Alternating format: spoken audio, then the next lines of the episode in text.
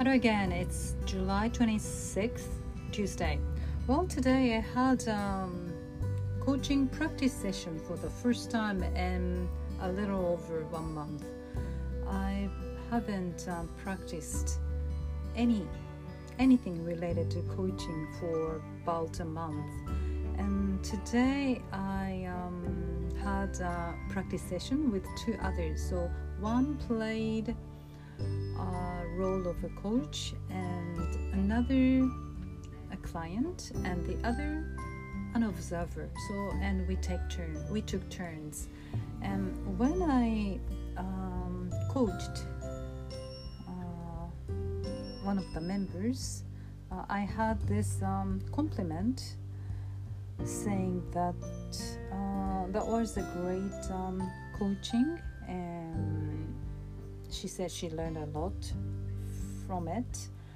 But um, yeah it um, it gives me a good feeling and of course i wouldn't feel um, anything bad. But i would say that because uh, we were coaching each other and we are the, the students who are learning how to coach others. And um, what why my coaching turned out really well is partly due to the client uh, because um, she's very good at um, reflecting upon and also what's the word I forgot? Enter something. Introspective. Yeah she's introspective. She's very introspective. So somehow she can uh, reach the answer that she wants um, and um, so just um, um, me giving um, a question that uh, so that she could uh, reach her own answer. And that's how it uh, went so well.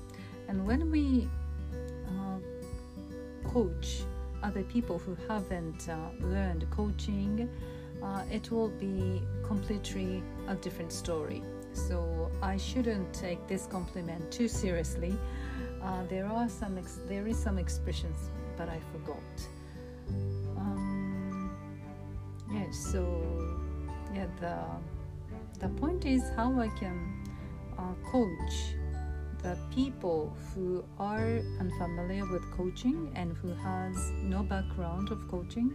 So I um, yeah, I appreciate this compliment and I receive this compliment with pleasure, but it's only um, it's it's not something um, my skill or my quality or anything.